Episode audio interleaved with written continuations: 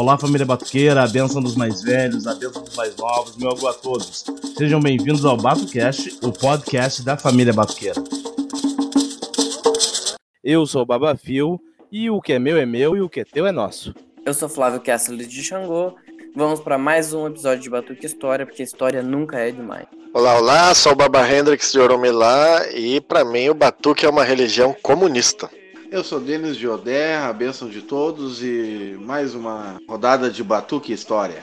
Um agu rápido para uma palavrinha dos nossos patrocinadores. Você está por dentro das novidades e promoções da Rede Batuque RS? Planos de divulgação com o melhor preço de mercado, com ofertas exclusivas a cada mês além de uma equipe de tamboreiros qualificada para conduzir sua obrigação e cobertura fotográfica, responsável e de qualidade comprovada. E olha, eu não ia falar, mas tem até combo de tamboreiro, fotografia e divulgação. Um pacote só para caber no seu bolso e não te deixar de fora de nenhuma das ofertas. Difícil de acreditar, né? Dá um pulo na loja virtual loja.batuquers.com.br e confere. Batuque RS, raiz e tradição na palma da sua mão. E estamos de volta com o nosso Batucast História. Hoje vamos estar conversando aí novamente com Baba Hendrix e Baba Denis Jodé um pouquinho sobre história, nossas percepções sobre os acontecimentos, a relação histórica e como é que se estruturou o nosso batuque do Rio Grande do Sul. E eu deixei lá no último programa, para quem não assistiu, procura nossa timeline aí na sua principal plataforma de streaming, Google Podcast, Deezer, Spotify tantas outras. Pesquise lá, tá no nosso canal do YouTube também, uh, youtube.com.br batuquers. Olha, escute lá, muito, muito, muito bom. Tivemos a participação do nosso amigo e editor Jean de Oxalá e onde nós falamos um pouquinho dessa questão da relação histórica, o povo G, Gibará do Mercado, Príncipe Custódio, tá muito legal. Escuta lá, você não vai se arrepender. E hoje eu deixei uma pergunta no último podcast de história, que a gente começou a discorrer das questões de como se estrutura o batuque, por que o batuque não, não acabou se perpetuando. A gente discorreu um pouco sobre as questões de o batuque para periferia, o batuque não ficar fixo num lugar só. E a gente começou a levantar algumas conjecturas da relação do batuque dentro da sua construção. Se ele é individual, se ele é coletivo, e é sobre isso que nós vamos estar conversando, a conversar com vocês um pouquinho aí hoje. E a palavra está com vocês, meus convidados. Para vocês, o batuque é individual ou o batuque é coletivo? Bom, para mim, o batuque é coletivo, com certeza. Né? Até ali, quando eu começo, comecei a falar, eu falei que o batuque é uma religião comunista, já denotando essa característica não apenas do batuque, mas de todas as tradições de matriz africana.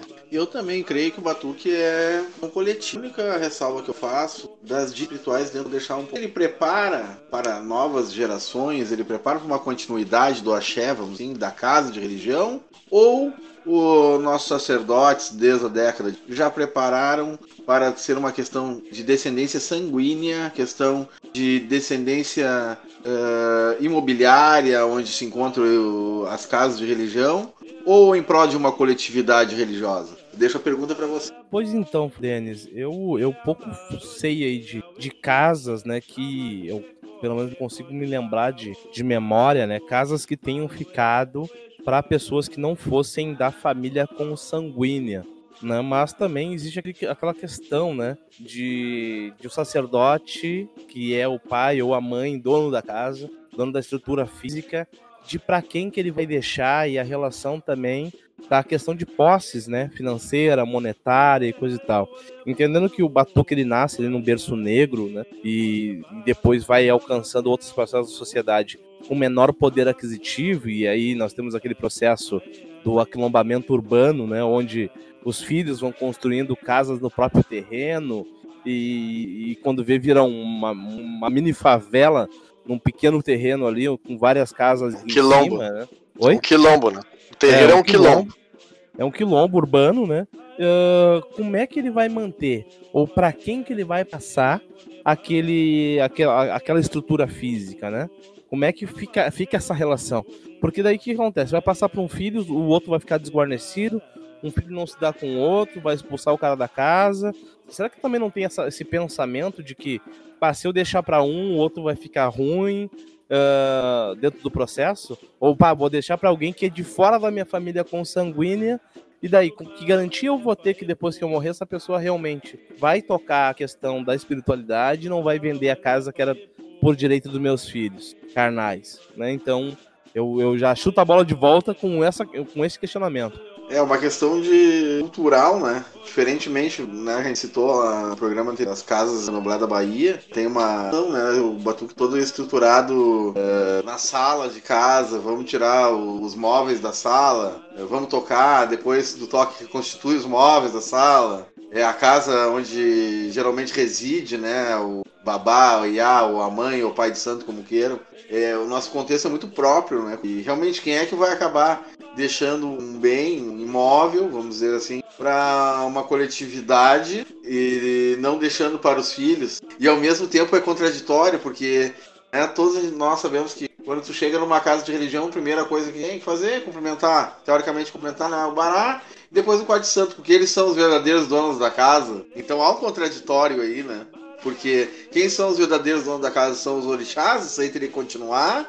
Ou é o babá, aí é o pai ou a mãe de santo que tem que deixar para os filhos sanguíneos? É, é, ele tem um conflito dentro dessa, dessa mecânica cultural aqui no nosso Batu, se a gente analisar, por analisar a questão a fundo. Com, Esse com certeza. conflito é, é, ele cria uma dificuldade quanto à questão da continuidade, né? Porque se tu reparar as casas antigas, os destaques, né? Tinham no Rio Grande do Sul, nenhum, quase nenhuma continuou. Não sei se vocês têm algum relato de uh, década de 20 ou 30 que teriam continuado. Continuaram herdeiros de axé, da família uh, religiosa. Mas a questão do imóvel, assim, onde estão plantados os axés, onde estão segurança, onde vamos dizer assim, está toda a magia, todo o axé, isso não, não, não fica, né? Não tem um legado. Eu acho que, na verdade, tem uma questão aí que, que a gente consegue ver que os orixás se tornaram móveis né? E os bens imóveis não se perpetuaram. Então a gente vê muita questão do orixá de herança, que foi para casa do fulano, que foi para casa do Isso. ciclano e não ficou na casa original, né? Justamente, eu acho que por conta dessa Isso. questão, os orixás se tornaram uh, imóveis, né? Começaram a se, se, se serem poderem uh, uh, se tornaram móveis, né? Uh, ah, para poder dar perpetuação naquele axé. Justamente por causa dessa relação, né, Denis? Uh, porque senão o que acontece, na minha visão? Né? É, é, o que eu tinha colocado antes. Como é que o cara vai passar? Para quem que o cara vai passar? Qual confiança, confiabilidade que o cara vai passar? Um outro fator também que eu, que eu imagino, né? Também não sei, é um dado fatídico, é a estruturação, por exemplo, de uma casa. Eu não tenho estudo aprofundado disso no na Bahia, a partir de um quilombo, de, um, de uma senzala, onde ali existiam já negros de diversas famílias diferentes, onde tinham que conviver no mesmo espaço comum.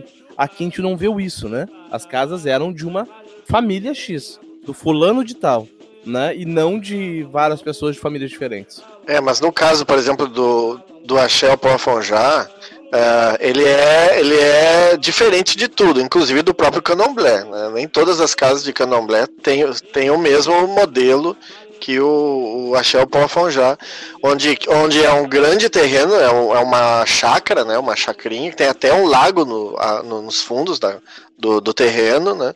E, e com várias casas e que moram ali as pessoas mais velhas do terreiro. Então também não é todo mundo que mora ali, mas sim as pessoas mais velhas do terreiro e principalmente a, a mãe de santo, né? Que mora ali também. E daí então, quando morre a mãe de santo, como aconteceu agora, morreu mãe, mãe uh, uh, Estela de Oxóssi, uh, daí foi é jogado, né? No caso foi pai Balbino que, que jogou para estabelecer a nova e a Lorixá, que eu ainda não gravei o nome dela, que... Ana Xangô. Exatamente, Ana de. Agora me lembrei, porque agora que tu falasse eu, eu me recordei que ela tem o mesmo nome da fundadora, inclusive é o mesmo da orixá fundadora. da fundadora. Mesmo é, orixá da fundadora. Exatamente. Que é o, que é o Afonjá, né? O Xangô Afonjá. E, e o, o mais. Uh, e, e, isso não acontece aqui no Rio Grande do Sul, e acontece exatamente como o Babafio falou, né? Que eu também não tinha parado um pouco para pensar nisso. Que o terreiro fecha, mas nem sempre o orixá é despachado. Muitas vezes o orixá, quando não é da família, né? Quando, quando o orixá não passa para um membro da família, ele, ele é o orixá que sai da casa, né? Vai para casa do novo do novo cuidador dele e não e não que ele fique que ele mantenha na, se mantenha na casa. E isso é por conta das famílias mesmo, né? Porque, por exemplo, a gente tem o caso aqui no Rio Grande do Sul do pai Raul de Xangô, que mora na casa do falecido pai Henrique. Né? Ele, ele, uh, então ele mora lá na casa. Não sei se ele tem o. se o assentamento de Oxum tá lá e ele cuida, se ele é o herdeiro do assentamento de Oxum, né? Mas é ele que. Mas na, a, a, casa em que pai Henrique vivia, morava, que tinha o terreiro, é onde o pai Raul mora.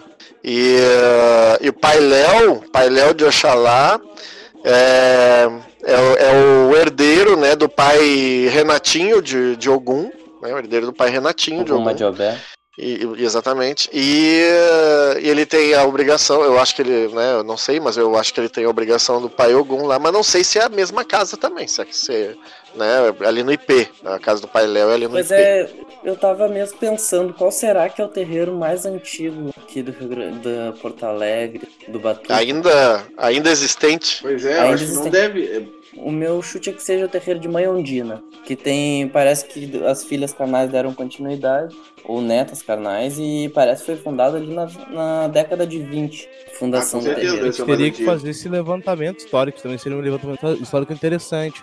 Até por causa que eu estava fazendo umas, uma, umas avaliações em relação a essa questão de tombamento dos terreiros, né? Que é bem comum lá no norte e no nordeste, não só na Bahia.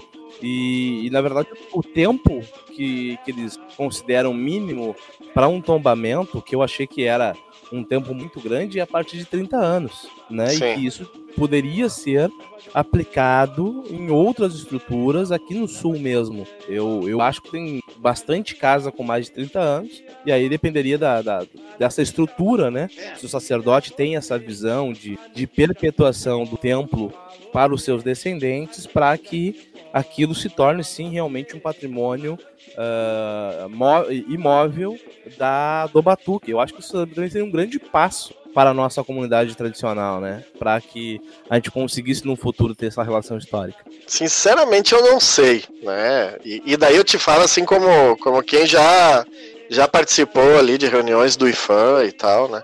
Porque o que acontece? Quando há o tombamento, geralmente o tombamento não é do terreiro, mas sim da fachada. Que é muito difícil fazer o tombamento de toda a, a estrutura. E, e, daí o que acontece? Tu não pode mais mexer em nada, nem arrumar um, uma rachadura, sem que antes venha um técnico do IFAM para avaliar e, e, ver se pode, se não pode. Né? Tu, tu perde a tua Vamos propriedade naquele terreno. Hã? Vamos tombar só os quartos santos. Tombar o quarto santo. Pois é, daí tu, dá, dá no mesmo, porque tu não é, dá no mesmo, porque tu não pode, né, uma vez tombado o terreiro, e isso, é, e isso é um dos motivos pelos quais muita gente não quis tombar, e, e outros que tiveram o terreiro tombado é, estão arrependidos, como é o caso lá da Casa das Minas, no Maranhão, né, então o, o terreiro foi tombado e eles estão arrependidos porque a mulher disse que ela não pode nem trocar uma lâmpada sem chamar o IFAM, e isso é, é né, o IFAM, para quem está nos ouvindo e não sabe, é o Instituto do Patrimônio Histórico e Artístico Nacional. E também tem o IFAI, que é o Instituto do Patrimônio Histórico e Artístico Estadual, né, que é o que cuida daqui. Não é uma seccional do IFAM, né? Geralmente os dois trabalham juntos quando, quando atuam no estado do Rio Grande do Sul, né? Então isso é um, esse é um, é, é um problema. O Rio Grande do Sul está é um engatinhando a questão ainda, até pela questão cultural da, né? Uh, da herança do negro no Rio Grande do Sul, enfim, todo o contexto histórico que a gente já conversou no outro programa, Sim. porque tem maneiras também de fazer, criar fundações e tudo, que inclusive que o imóvel é comprado. Então, de repente, ah, eu só tenho isso aqui, não vou deixar para os meus herdeiros, não.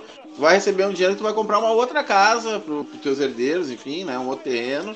É, é adquirido esse imóvel passa ouvir uma fundação, algo do tipo. Aí juridicamente eu não, não sei dizer agora o, o processo como é em si, mas a pessoa recebe por aquilo ali e a partir daquele momento não é mais dela, né? De uma fundação ou algo nesse sentido.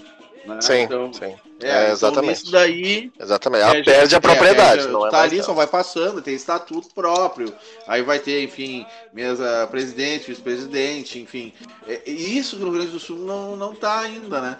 E se for ver, não sei como é que é o modelo lá, é tombado pelo IFAM lá em Salvador, mas é uma, uma atração turística, né? O pessoal vai em Salvador, vai visitar, olha, pro Conjá, vai, né? É. é. diferente do Rio Grande do Sul, não acordou. Isso, acaba virando Isso, uma o atração turística. Não, não tem esse.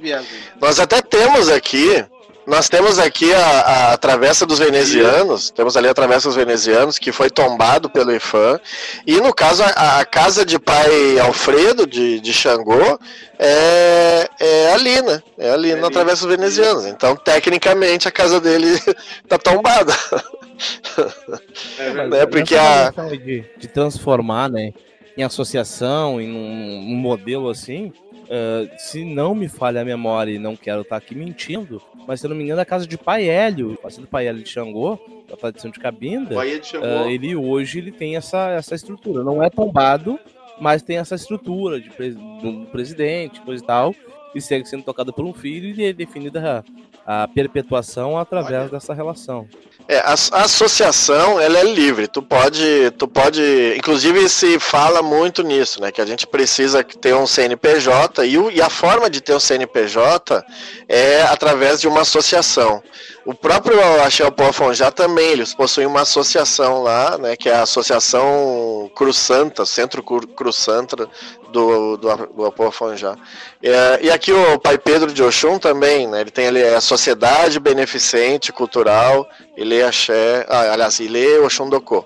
Então são, existem essa, ah, através desse, dessas associações é possível até mesmo, né, conseguir certos recursos junto ao Estado, prefeitura, Estado e, e, e, e, eh, lá é, o governo federal também. Ah, agora, o, o problema é, é que, ou melhor, não, não, não é bem um problema. Tem a, o pro- o problema real é que todo ano né, vai ter que ir lá fazer o. ah, tem que passar por um contador lá para ver as tuas contas lá. Para tu poder manter o CNPJ, esse CNPJ, né? Mas com o CNPJ tu consegue adquirir uma série de facilidades, como comprar produtos mais baratos, né? É, receber doações e, e etc. Não, não, o- negócio do IPTU, e eh, não é só IPTU, também, eh, por exemplo, IPVA de carro também. Para isso, tu tem que ter um, um CNPJ de templo religioso. Isso. E daí é, daí é diferente do CNPJ de, de, de, De associação. associação, é. Porque com o CNPJ de, de templo, tu consegue ter essas isenções. Mas não consegue, por exemplo, conseguir entrar num, num projeto eh, do Ministério da Cultura, por exemplo, né? Porque daí templo religioso não pode entrar. Mas como associação, tu não ganha as, as isenções, mas consegue entrar em projetos, né? eh, tentando captar verbas, né? Para qualquer coisa, assim. né?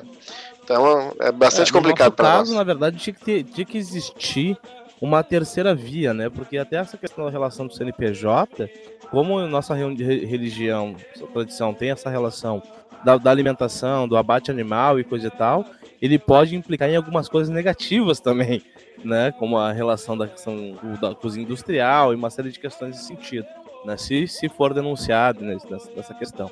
Mas voltando para a questão da, da própria perpetuação, né? É importante te, te saber, né, que dessa possibilidade, né? E quem sabe um dia avançar nesse, nesse campo, né? De saber que nós ah, podemos ter esse registro de uma maneira qualificada também para conseguir preservar aqueles que tenham um interesse de preservar ou que já tenham herdado um templo nesse sentido para ter essa, esse registro histórico, né? Porque depois é tem esse problema do registro, né? A gente trabalha hoje nós temos uma grande dificuldade de, de buscar e demonstramos nos dois últimos podcasts de história essa questão, justamente porque a gente não tem registro nenhum de nada, né? E fica muito na questão oral e isso acaba dificultando também bastante o processo. Como é que vocês é avaliam? questão, assim, falta memorial. Por exemplo, lá no Reino de Oxalá, o pai quando andaram de objetos, a capa, que é o Chuno em Palmira, é, uma gamela antiga, também de alguns certos objetos, entendeu? Como aquela gamela de orelha, se tinha na década de 30, de 40, de 50 que se usava, né?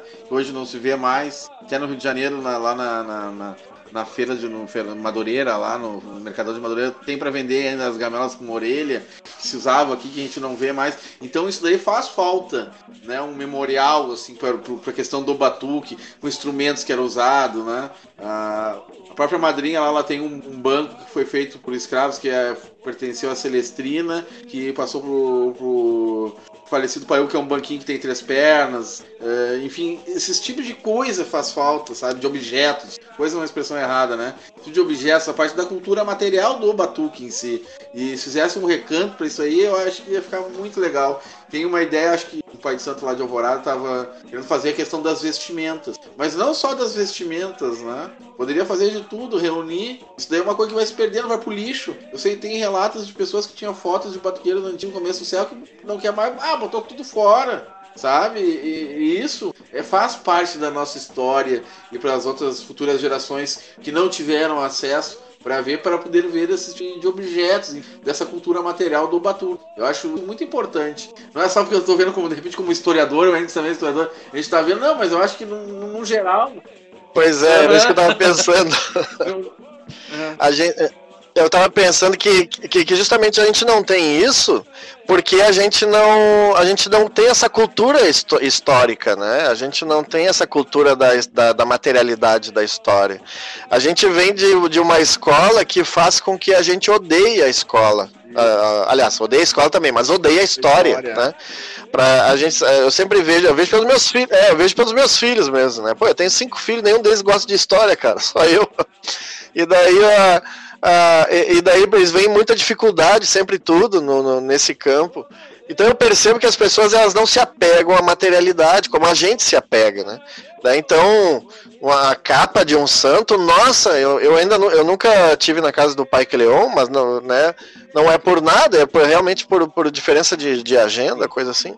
Mas, uh, nossa, eu, eu, me vejo chorando se eu, né, vendo a capa da mãe da mãe Oxum lá, da, da mãe Palmira, né?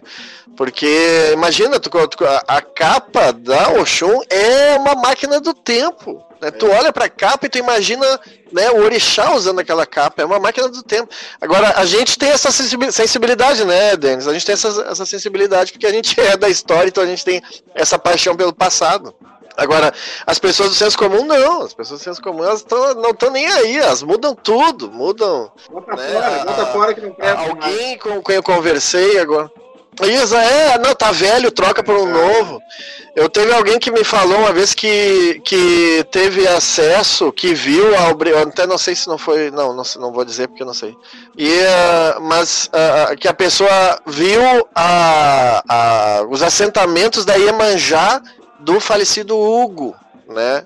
E daí tava lá uma louça antiga, uma louça, né, toda trabalhada com aquelas coisas portuguesas, aquele negócio. Imagina, cara, ver, ver um assentamento de um, de um ancestral teu, de um antepassado que tu nem conheceu, faleceu né, muitos anos, 20 anos antes de eu nascer. E, e tu chegar lá. Pai Hendrix, ainda na louça original. Pois então, pois então, imagina, isso é para nós, né? Daí, claro, é que no, no caso daí se mistura o histórico com o sagrado, né? Sim. E daí tu não Sim. vai botar o assentamento de, de né, pro, no, no museu para as pessoas olharem. É, em exposição. Mas ainda assim, né, muita coisa poderia ser, né, que poderia ser servir, né? No, no já também tem um museu, né, um museu Manhaninha ou Babi, onde tem todas as coisas lá da, da, da Manhaninha e tal. Então eu acho que a ideia do Pai Cleon é, é ótima, ótima. É, e que pode ser expandida, né? Mas muitas pessoas muitas vezes não têm recursos ou interesse, né? É, uma coisa que falta muito no, no, no, Rio Grande do Sul, claro que eu não vou, ser, vou generalizar, né? Mas a questão de jogar. Ah, o Orixá permite que bota isso aqui, vou fazer um memorial, permite, vamos botar. A gente não tem muita. Não, não sei, não quero botar a palavra na boca de ninguém, mas não tem muita cultura, né? No Rio Grande do Sul, tá, consulta o IFA ali para algumas coisas e tal, mas no, diferentemente na Bahia que tudo é jogado, tudo é visto. O, ah, o Xangô vai autorizar que tu abra esse memorial, tu vai, sabe? Uma coisa, não tem muito no Rio Grande do Sul, essa cultura também. Sabe? Sim, é sim. despachar, né? Tá velho despacho, tá velho despacho, tá É. velho despacho. Pra vocês terem uma ideia, quando eu, quando eu tava ainda meses antes da minha qualificação no doutorado, é, teve duas pessoas do Candomblé no, aqui no Rio Grande do Sul para participar de um evento e eu fui convidado, daí me convidaram, convidaram eles e eu para que eu apresentasse o meu trabalho para eles, né? E quando eu apresentei o trabalho, a primeira coisa que eles me perguntaram é se eu tinha consultado os orixás para saber se eu podia fazer aquele trabalho. Então por aí tu já tira, tu já tira a base né, de como funciona a cabeça do candomblessista. Eles não dão um passo sobre o orixá sem antes consultar o próprio orixá para saber se eles podem fazer. Eu me lembrei também de uma da, da atriz a Ruth de Souza, que faleceu recentemente, né? Em que ela. Não, não foi a Ruth de Souza, minto. Foi a Zezé Mota. Zezé Mota. Porque a Zezé Mota é de Oxum, se eu não me engano. Se eu não me engano, é de Oxum. Mas ela fez uma novela que ela fazia o papel de uma mãe de santo de Iemanjá. E daí, antes de fazer esse papel, ela foi consultar o, o- a Oxum se a Oxum permitia que ela fizesse esse papel. Se a Oxum não permitisse, ela não aceitava. Tu vê só como, como né, é, o, o povo, esse povo, exatamente, ele- eles são muito mais presentes na vida do candomblessista do que o orixá é na vida do batuqueiro. O batuqueiro faz as coisas muito pela sua cabeça, pela sua vontade, né? Ah, eu quero isso, eu quero aquilo, eu vou estabelecer tal coisa, eu vou construir a casa de um jeito, eu vou fazer assim, eu vou fazer assado.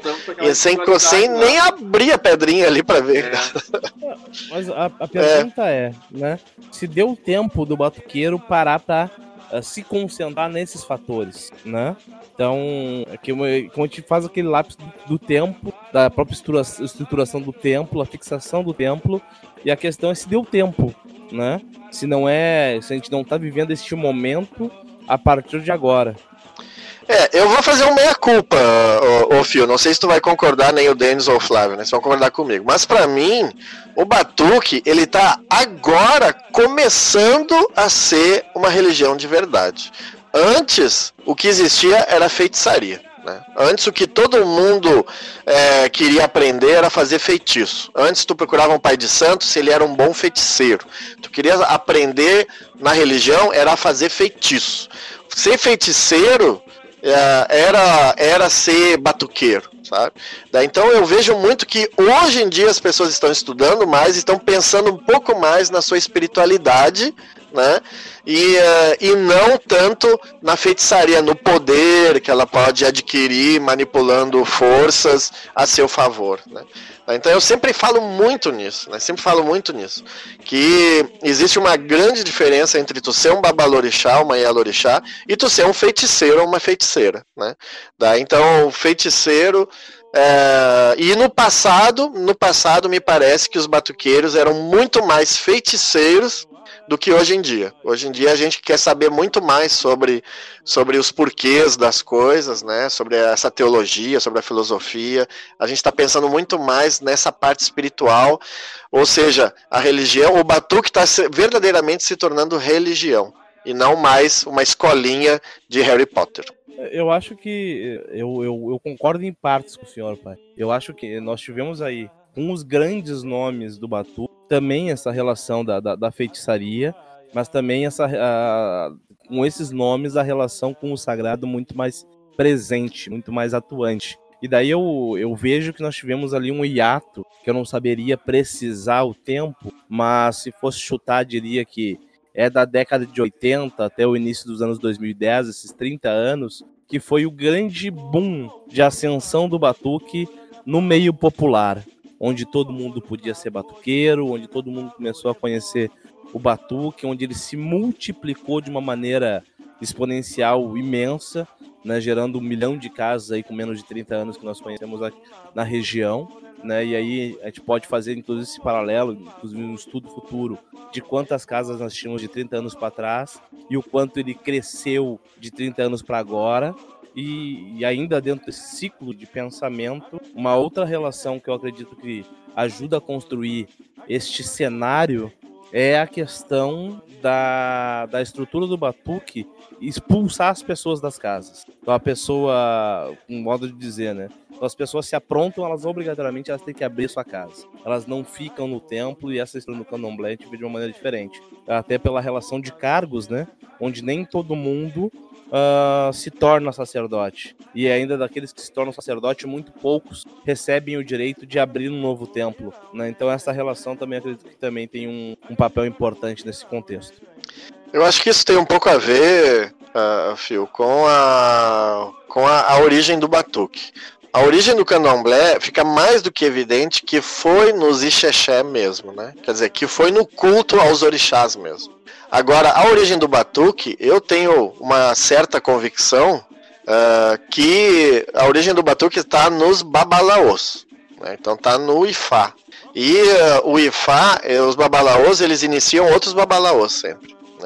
Né? Então, essa, essa lógica é que acabou passando para o Batuque. E tem uma série de evidências sobre isso. Né? Por exemplo, no Candomblé, o jogo Merindilogum ele é executado através de Exu e não de Orumilá. Não é a Orumilá que eles recorrem quando jogam o Merindilogum. Eles jogam o Merindilogum uh, recorrendo a Exu, Exu Yang, mais especificamente, que é o Exu que responde no jogo de búzios para eles. Agora, para nós, não. Para nós, quem responde no jogo de búzios é Ifá, é Orumilá. Mesmo que pode até chamar de Orumilaia, tá? Eu aceito. Mas é Orumilá, é Orumilá. Então é que é o orixá do conhecimento. Se a gente evidenciar também outras questões, né? O jogo de búzios no Rio Grande do Sul é com oito, né? tem gente que joga com 16, então eu sei, eu sei. Muita gente, muita gente, talvez a maioria até. Mas eu, desde que me conheço por gente, sempre vi as pessoas jogando com oito búzios. E se tu observar, o Pelé ele é com oito metades de, da, de semente, né? Então, é, isso pode ser uma representação simbólica também desse opelê. A própria é, o uso também do, da peneira, né? Que nem todo mundo usa peneira, eu sei também disso, mas Uh, existem muitas famílias que usam a peneira, né? E a peneira parece ter muita essa simbologia com a esteira do, do, do babalaô. E o próprio nome, né? No passado, esse termo babalorixá e alorixá, ele é novo, ele tem menos de 30 anos. Esse, isso aí, antes, a, no tempo da minha avó, não se chamava as pessoas de, de babalorixá e alorixá, se chamava de babalau, né? Babalau e babaloa, né? Pois e daí é, o babalau... É, e babalau é uma palavra, é uma, é uma pronúncia espanholada de babalaô. Né? É, lá em Cuba, se for falar com um cubano, ele vai dizer babalau, babalau. É, é a pronúncia que, que, que surgiu de babalaô, né? que, que, que, que, brota da língua a partir da palavra yorubá babalaô. Babaloa, tudo bem, é uma construção em cima do termo que não se sabia a etimologia do termo. Mas, enfim, é, é tudo isso para mim traz né, Uh, até mesmo a questão do assentamento, né, de, que, que as pessoas costumam chamar de, de encostar o orixá com aves, né, isso é uma prática comum entre os babalaôs, fazer assentamento de orixá com uma ave, com uma galinha. Eles fazem muito isso. Além disso, os babalaôs, eles podem assentar qualquer orixá para as pessoas né? É, independente de ter esse orixá ou não. E muitos lados nossos tem isso também, do Batuque tem isso. Então tem uma série, uma série mesmo, né, de fatores para mim, que a única coisa que não tem no Batuque é, é a questão do Odu, né? Que é o jogo por Odu. A única coisa que não tem realmente é isso. Que... Mas de resto, tudo indica. Ele acabou se transcrevendo no, na, na própria presença de todos os orixás, que daí, conforme o programa anterior estava falando, uh, de todos os orixás numa imperial, né? Uma consulta Sim. individual. Em vez de tu ler o Odu, que representa um, um, uma divindade, ou uma história de uma divindade, tu lê, tu fala diretamente com a divindade através daquela marcação. Sim, e isso, é e mesmo ali, né? né? O, o, o, formato do nosso jogo, aproveitando que tá entrando nesse. O que que faz que o nosso jogo é tão diferente dos outros? É, por que que ele é, sabe, posicional, porque isso é quase unânime. São poucos que fazem. A origem deve ser muito. Eu não sei se eu te entendi, Flávio. Porque o, o nosso jogo ele é posicional, né? Depende da posição que os da posição, caem. Sim. E isso sim, vai ele, a partir da interpretação do Pai de Santo. Como sim, que mas é a origem tu... disso? É, eu, eu não, também não sei dizer isso, né? Porque me parece que esse tipo de né, esse tipo de jogo não é não é exclusivo nosso, porque eu tenho um, um livro aqui que é até vergonhoso eu dizer que eu tenho, mas eu, mas eu vou falar, né? O o, que é o livro da, da Mônica Bonfiglio, né, um livro chamado Orixás. Né, foi um dos primeiros, antes dela começar a falar de, de anjo, né, ela, ela escreveu esse livro aí. E eu não comprei por causa dela, eu comprei por causa da capa, que é lindíssima, e por causa do assunto, do tema. E ali ela ensina as pessoas a jogar búzios com assim com, com os orixás, né? Pelos orixás, pela é, é, a foto que tem atrás na, da capa, na contracapa do livro é uma coisa muito parecida com o que seria a, a nossa imperial, né? Com cada nicho representando um orixá né, ou seja, cada conjunto de guias representando um orixá, e daí a posição dos búzios é, que indicaria o, o, o caminho né, da interpretação. E essa interpretação, ela também é, né, então a gente não tem os odus, como tem o, lá no o jogo do, do candomblé, mas a gente tem a, os itãs, né, então, por exemplo, ah, se tu quer saber que, vou pegar um exemplo, né, ah, quer saber se, se tu vai pegar no emprego, tu joga e cai no Ogum. Daí tu vai dizer, sim, vai pegar. Por quê? Porque o Ogum é o orixá do trabalho. Tá, mas por que que tu acha que o Ogum é o orixá do trabalho? Ah, porque existe uma história sagrada, um Itã, narrando, né, Ogum estabelecendo essa relação com o trabalho. Né? Então, de qualquer forma, mesmo que a gente não precise ficar recitando as histórias sagradas, é, é justamente as histórias sagradas que nos dão a, a, o conhecimento necessário para poder jogar búzio. Né? Então a gente só sabe que Oxum é a divindade da maternidade, por quê? Porque as histórias de Oxum revelam isso para nós. E daí então se uma mãe quer ganhar filho, ela quer saber se vai ganhar, tu joga, caiu no Oxum dela, não, vai ganhar sim. Né? Então essa, é essa é a lógica. Legal. É uma coisa muito legal, uh, Pai Henrique, falar quando fala de ter já fugiu totalmente do tema principal, mas isso é, é. muito. Eu sou um apaixonado por Ita. Fiz de novo, né? Fiz de novo, desviei de só Não, mas eu sou apaixonado por Ita. Né? E a gente, a gente vive uma fase onde existe também um negacionismo em relação a essa questão dos itãs do Batuque, né? De que não eram transmitidos, ou que não existiu, ou que estão sendo construídos. Mas dentro do próprio objeto do Batuque, a gente não consegue se, se ver livre do Itã por causa que boa parte do tudo que a gente faz, ele só se justifica para do Itan. Exatamente. Exatamente. Inclusive eu até eu até me arrisco a dizer isso, mas eu digo igual, coisa, a gente não poderia fazer nada que não tivesse no Itan. Porque o Itan é justamente a história que legitima a nossa prática, né? A, a gente, Sim. Uh, né, Denis? Se a gente, né, o, o, o mito é o que legitima o rito. Então, e o rito é a representificação do mito. Então, se a gente pensar no Itã como uma história sagrada, uma história mítica, né, um mito, é ele que vai dar o suporte para a existência do, do, dos ritos africanos. Né? Então, vou pegar só como exemplo aqui, o Bori. Né? Porque, por que a gente usa um pombo e uma galinha no, no Bori? Porque Oxalá usou um pombo e uma galinha para expandir o universo. Né? Então, isso só por isso já explica todo, todo o sentido de se usar o pombo e a galinha no rito de Bori. Então, isso é muito importante, é muito importante sim o, as histórias sagradas, os itãs para nós. É, por mais que se negue, por mais que se tente negar, uh, não tem como justificar aquilo se se faz que não seja por isso, né? Então, eu sou um, sou um amante de Tã, uh, acho que foi a, o que me despertou para começar a pesquisar, me aprofundar mais, entender, compreender e até justificar muito daquilo que a gente faz dentro do nosso quarto santo, nosso dia a dia, né? De por que, que tem que cortar para barar primeiro, a cabeça é de tal, por que, que se corta X, por que se corta Y, por que não se pode isso, não se pode aquilo, né? Como, como eu falei, né? Da, da de barar na minha, na minha percepção em relação à, à questão da água, pela relação da, da, da, da disputa com Iemanjá lá, né? Então, para mim, o Itani tem um peso muito importante na tradição uh, diante desse, dessa, dessa questão. Como é que tu avalia isso, Denis? Todas as religiões, né? Ela é mitológica, associada na Grécia. O próprio catolicismo tem toda uma Deus Pai, essa lindade, em cada um dentro, né? Ah, dentro da sua cultura. E assim como é também no, no Batu. Explica muita coisa, né? Muita situação, muitos fatores através do. Não tem como ignorar citas, histórias, lendas. Não tem como. A nossa religião é mitológica. Ela é formada em si. Não os mitos uh, formaram a religião, e sim a religião é formada em cima. Então, eu vejo que não tem como praticar uma religião sem uma influência dos. Ah, mas tu, uh, a mãe e a mãe Oxum elas se dão bem, uh, tanto é que eu tenho as duas sentadas, mas dentro da mitologia teve essa disputa, teve a questão da mutilação, teve. Então, talvez não passe tanto, né, para o vamos dizer assim, para o culto, mas tem uma certa influência, tem, não tem como negar isso daí.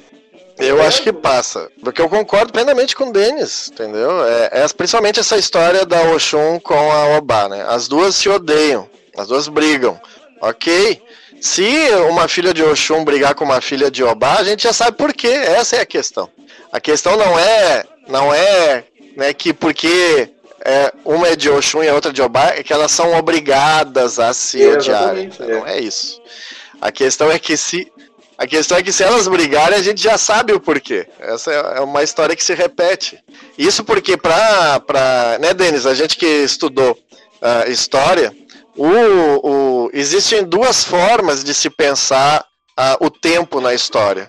O, a forma cíclica Sim. e a forma linear.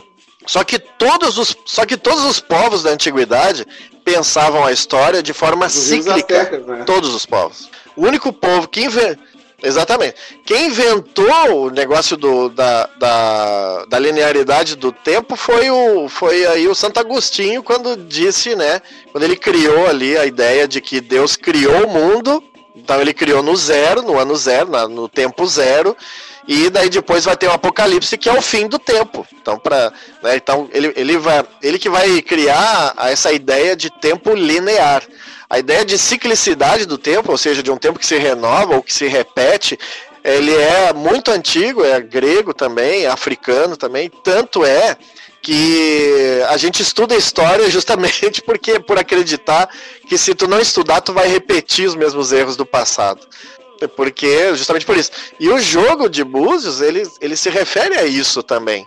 A, a, né, a gente olha para o passado para saber o que fazer aqui no presente. Né? O jogo de Búzios ele não prevê o futuro, ele olha para o passado.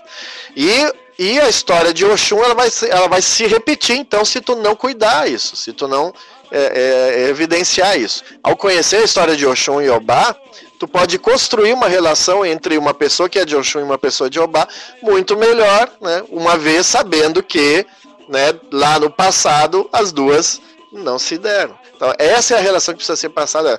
O problema do nosso povo é que o nosso povo é, é, tem, é muito limitado na interpretação dos itãs. E vem de forma muito fundamentalista o, os itãs. Né? Acho que aquilo é a história e ponto final. Né? E não é assim, tudo tem que ser interpretado. Só para deixar clara a questão história dos povos, a questão do, dos astecas, poderiam ter oferecido uma dominação maior, ah, uma resistência desculpa, maior ao domínio espanhol, mas como os espanhóis chegaram bem no final de um ciclo onde estava previsto que ia acontecer uma grande transformação ou um grande mal, enfim, eles teriam aceitado essa, essa dominação uh, espanhola porque os, os espanhóis chegaram num término do ciclo em que os astecas acreditavam. Então essa questão do ciclo ela é Exatamente. muito importante dos povos antigos. É a questão cíclica. Exatamente. É. Exatamente. Eles achavam que, é, que, é, que os espanhóis eram vieram a mando do deus Quetzalcoatl. Que, porque justamente esse era o final do período em que eles acreditavam que esse deus voltaria. Acharam que e daí quando eles viram, quando eles veem os espanhóis chegando, Eles acham que é o Deus Quetzalcoatl. Perfeito, Denis, perfeito essa tua lembrança. Que azarada, E nós, ah, nós se deram, se deram mal total. Pegar as fotos lá de 1918, nós estamos vivendo uma questão cíclica, né? A questão, olha as fotos, os caras tudo de máscara. Exatamente. E vou dizer uma. Exatamente. É, inclusive um país pandemia, governos tudo é. fascistas, é. tudo isso, a mesma coisa que no início do século XX. Vai dar, vai dar guerra mundial então daqui a um pouco tempo? Porra, lascou. Oxalá não queira Inclusive teve uma Guerra vítima Mundial na, na, na espanhola, não sei qual das outras descendentes dele. Eu não vou falar o contexto histórico que foi, de falas entre os chás, pessoas e recados. Ele não teria dado levado muito a sério os recados do, do, do orixá, né? Isso na década de 20. ah, que foi o, o falecido Antoninho da Oxum. Ele pegou a gripe espanhola, ele morreu da gripe espanhola. Ele teve aí uma, uma função de santo, não morreu da. Não sabia da- disso. da- da É, mas tem uma galera que tá achando que o coronavírus não pega Ah, também. é. Os santos estão avisando. Vão morrer. Ele vai Ah. morrer. Fala sério.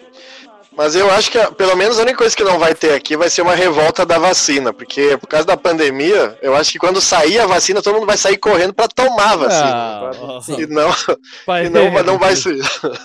Como o senhor é Eu vou ser o primeiro da fila. Tem os antivacina aí, o senhor sabe. Ah, mas daí tem que ser muita, muita doença, muita doença. Doença mental sim. isso aí. né? Eu, eu quero mais é que esses doentes e tudo de direito.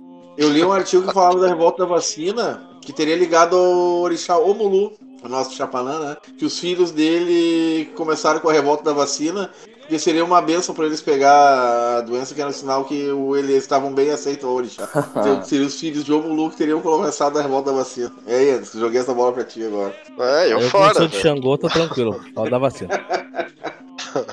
É, eu, eu sou de Oxalá, eu, né, de Orumilá ainda por cima, orixá da, da- do conhecimento, da sabedoria, se eu não posso ser burro, não posso ser burro.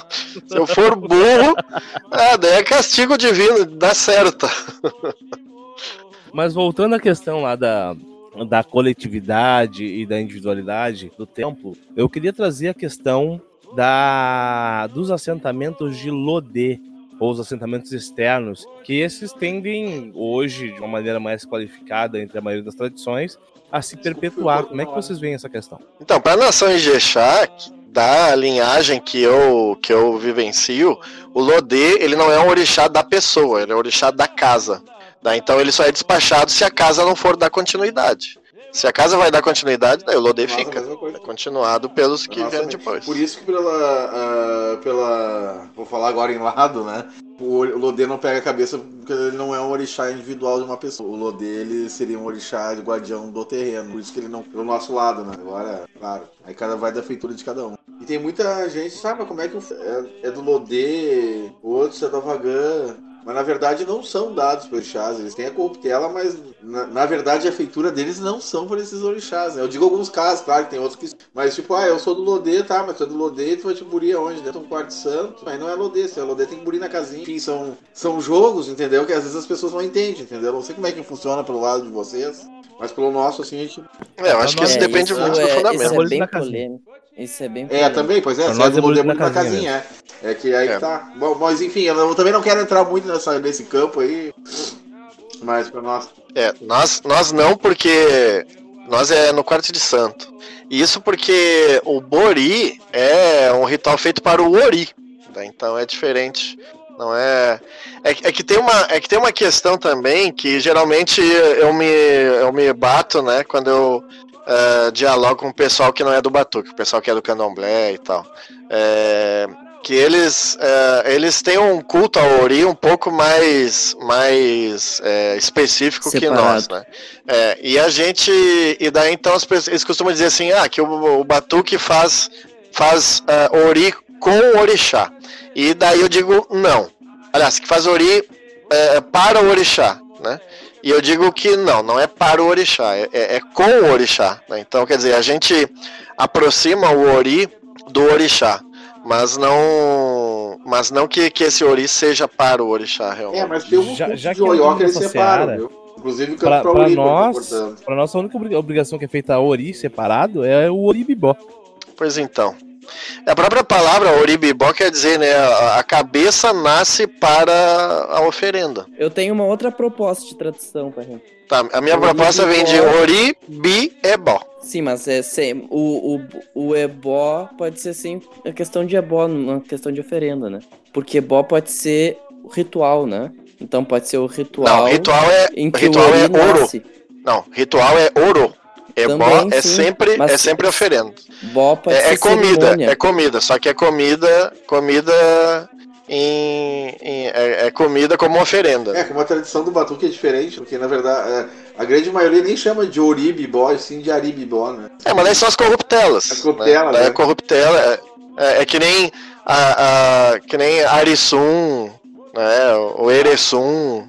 Uh, eu, eu, eu descobri agora que existe um termo chamado Aisum no, na, na África. Aisum, né? Que é o, que é o serão. Serão é o... É, e voltando, voltando à questão do Lodê, sabe que tem algumas linhagens do Oió que cultuam o Lodê dentro do quarto santo, né? Mas não é o mesmo Lodê da rua, que fica na casinha. O Baraodê, né? A Baraodê. É, Não, o não Baraodê. E agora, é o Baraodê ou é o Lodê, entendeu? É. Então são coisas que ficam, né? Não adianta, nossa religião ela foi muito mesclada. Sim. Não, certo. Até porque Lodê, Lodê tá mais, tem ma- na- é, é, para nós virou um nome, mas é mais uma palavra que indica, né, o que ele é, é como Lanã, né? Lanã quer dizer dos caminhos, né? Quer dizer, o Exu Lanã é o Exu dos caminhos. Mas ele fica dentro de casa, então que caminho é esse que fica dentro de casa, né? Então Lanã deveria ser da rua também. E, é, é, então, É, mas aí que tem, a- tem ah, eu conheço famílias que no caso de mulher senta lanã na rua. Porque não vai dar Lodê, né? Exatamente. É, Entendeu? Eu, eu conheço também que o Lodê, o, o Lanã ele responde da porta para a porta. É o famoso bará da porta, que fica atrás da porta. Na Sim. verdade, seria um Lanã. É o que faz a transição de dentro de casa pra rua. É, Entendeu? Então, ah, e não é nenhum, e não é só numa tradição, aí que tá. Né? E daí eu fui descobrir, tem algumas que eu fui descobrir só depois de conhecer a pessoa durante muito tempo e coisa e tal. Né? Inclusive, uma delas é de Cabinda, né? E uma outra é de Jexá e uma outra é de Jejexá. Nessas três tradições, eu já vi mulheres, só por causa da intimidade mesmo, me revelaram que, na verdade, o assentamento que elas têm na rua, que foram questionadas, né? Num dado momento, Uhum. certa conversa. E, ah, mas tu tem lodê na rua, e como é que é na tua tradição? Pode mulher mexer? Daí, pá, fio, na real, o que eu tenho na rua é, é lanã, não é lodê. Daí, Sim. pá, É que assim, ó, o Ijexá, é que assim, ó, o Ijexá originalmente não tinha Lodê. O Ijexá originalmente ele tinha apenas o Lanã, e o Lanã ficava na rua. Quando o Lodê passou a ser do Ijexá, daí o Lanã foi colocado dentro de casa, entendeu? Tanto é que na- nas festas de batuque do Ijexá, a gente não começa com a reza de Lodê, a gente começa com a reza de Lanã.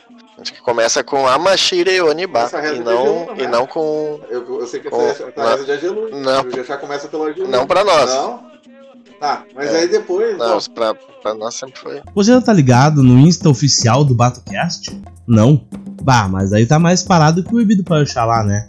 Voa e segue lá, é batocast.oficial. As novidades e informações saem todas lá. Estaremos em breve com promoções e prêmios exclusivos. Não vai perder, né? Segue lá, é arroba batocast oficial. E curta o podcast da família Batuqueira.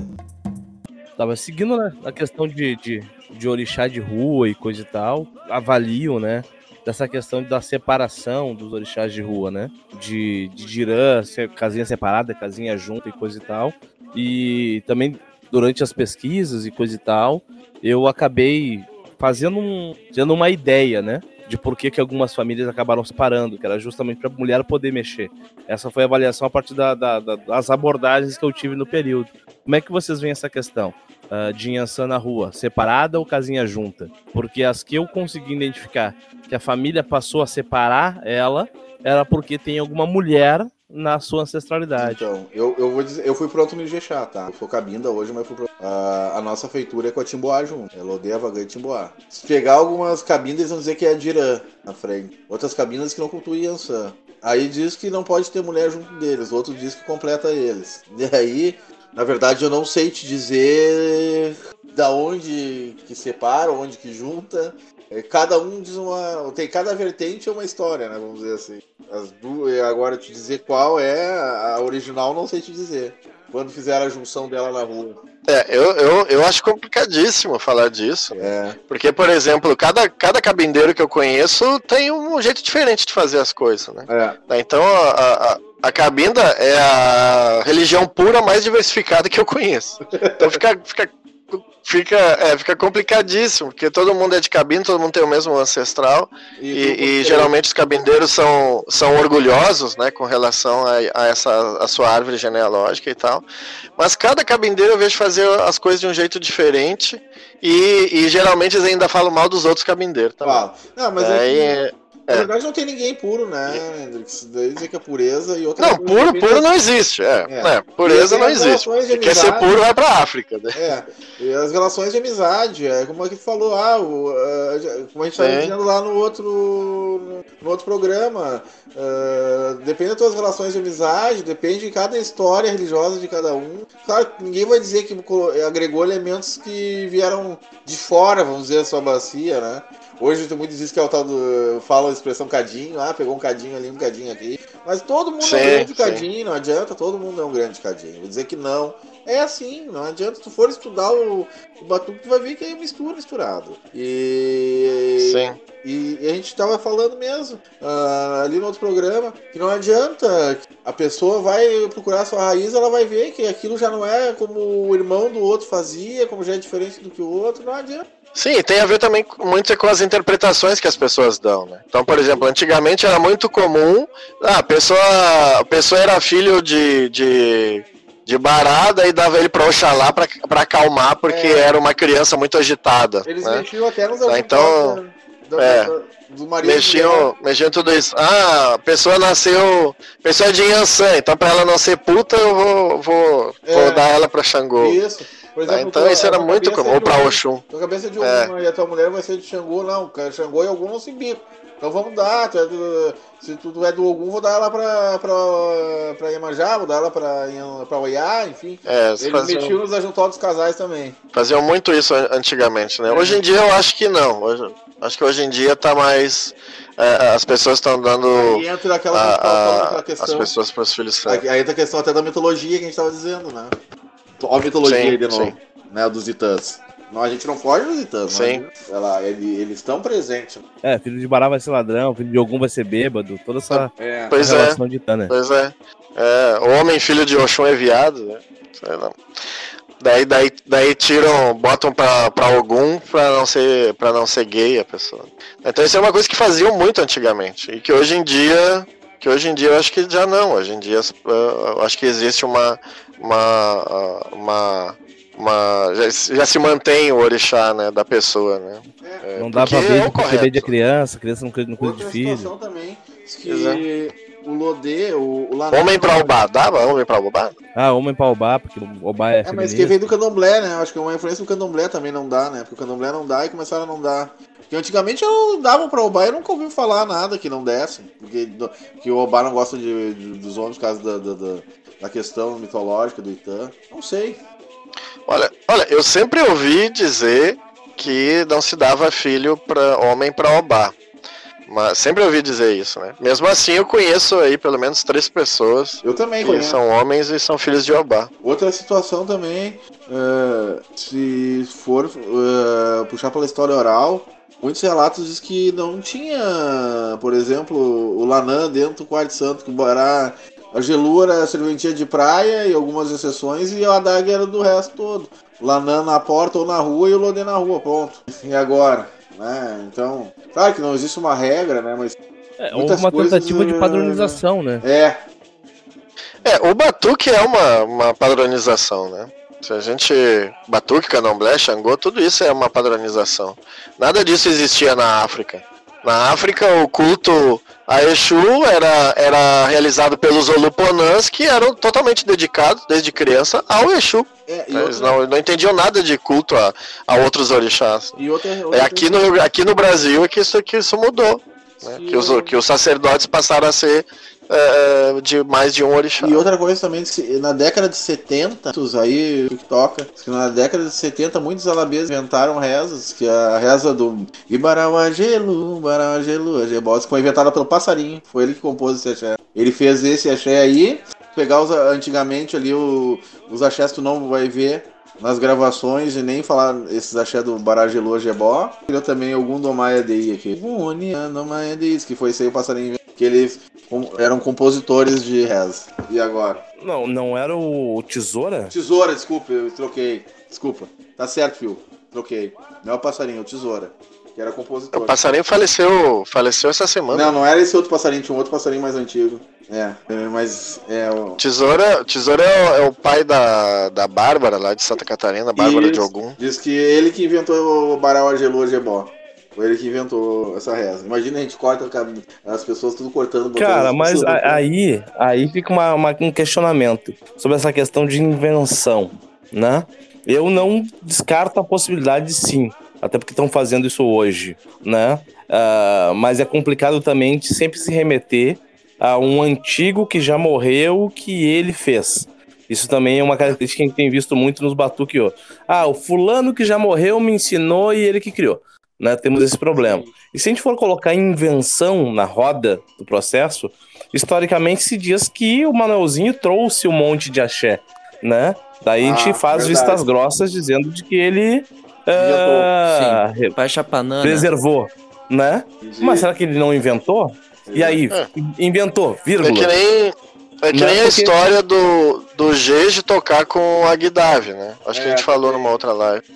Sim, né? sim. O, pra mim, o Gege sempre que. Essa é da tradição G. Pra mim sempre foi isso. Porque é, tocar com a Guidave faz parte da tradição Gege. Tá até no livro do Norton, eu acho isso. Mas, a, mas aí já estão dizendo que, que não, que isso é inventão do Luizinho do Bará, que tinha uma relação com o Candomblé quis trazer isso pro. Olha, sinceramente, eu não- eu já, já nem sei mais o que acreditar. É, fica, Eu nem fica sei mais o essa, que acreditar. fica essa relação de que se realmente foi criado ou que se foi resgatado. Porque se a gente for analisar ali, ah, que as vezes de Chapanã hoje elas são. ah, existem em maior quantidade, porque o Chapanã do Manelzinho trouxe um monte de axé, mas esses axé são, foram criados ou foram resgatados pelo próprio Orixá que, que tinha esse conhecimento? E aí nós temos uma outra questão, né? Que as pessoas gostam muito de dizer, né? Ah, não, mas o- os axés de batuque, muitos são parecidos com o candomblé, mas a gente tem uma origem comum, né? Do Não, mesmo isso é verdade, povo. tem origem comum. Estranho, estranho se, se fossem muito diferentes. A gente não tinha nem como exatamente. dizer que existia, É, pra- existia um povo similar. Pra começar com as rezas de Xangô, né? Nenhuma reza de Xangô do Batuque é igual à reza de Xangô do, do, do Candomblé, né? Não tem nenhuma.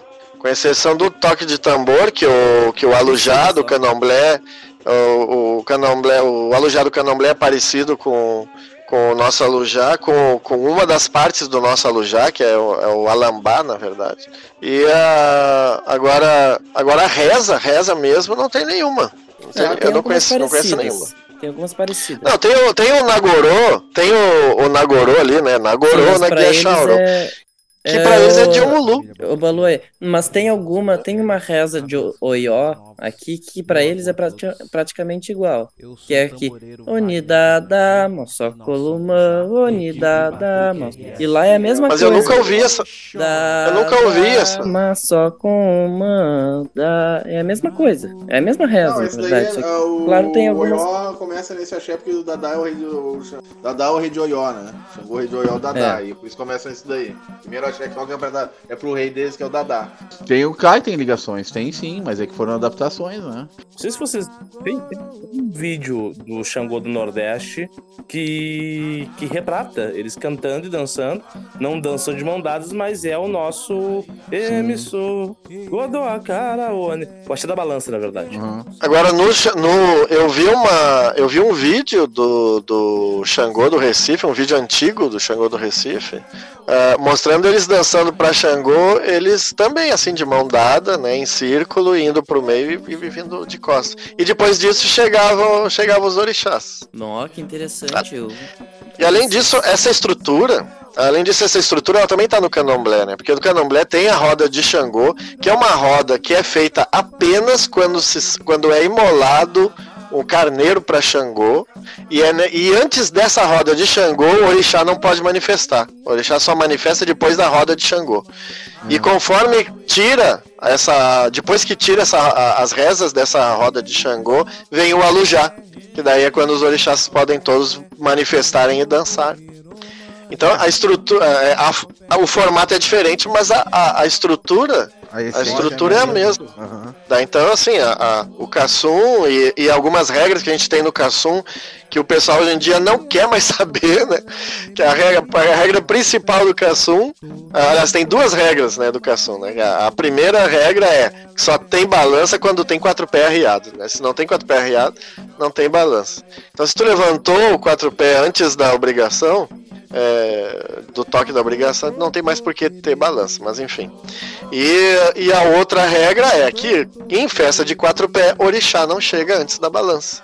Isso é uma regra do batuque. Sim. Que aliás não está só no batuque, está também no candomblé, em outras no, no Xangô do Recife. Então, então, quer dizer, não é uma coisa maluca da minha cabeça, mas eu falo isso há, há, há tanto tempo e as pessoas não estão nem aí, gente. Mas Ainda bem, falam pessoal, que eu sou louco. Chegamos aí a mais uma gravação, mais um programa do BatoCast, podcast da família Batuqueira. Começamos lá na relação de individualismo, de ser individual ou ser plural e terminamos nas similaridades e diferenças entre as nossas tradições co-irmãs ao longo do Brasil todo. Gostaria de agradecer mais uma vez aí ao nosso nossos dois convidados, Baba Hendrix, Baba Denis Jodé, por esse papo muito bom, muito descontraído. Discorremos de uma série de questões. A gente não consegue ficar num tema só e isso é bom, porque a gente está no conteúdo de uma maneira muito natural. É uma conversa né, entre dois historiadores, dois uh, pesquisadores independentes, né, uh, fora da academia, uh, sobre relações muito importantes para nós e que precisam ser registradas, precisam ser contadas de alguma maneira. O que a gente está fazendo aqui também é história.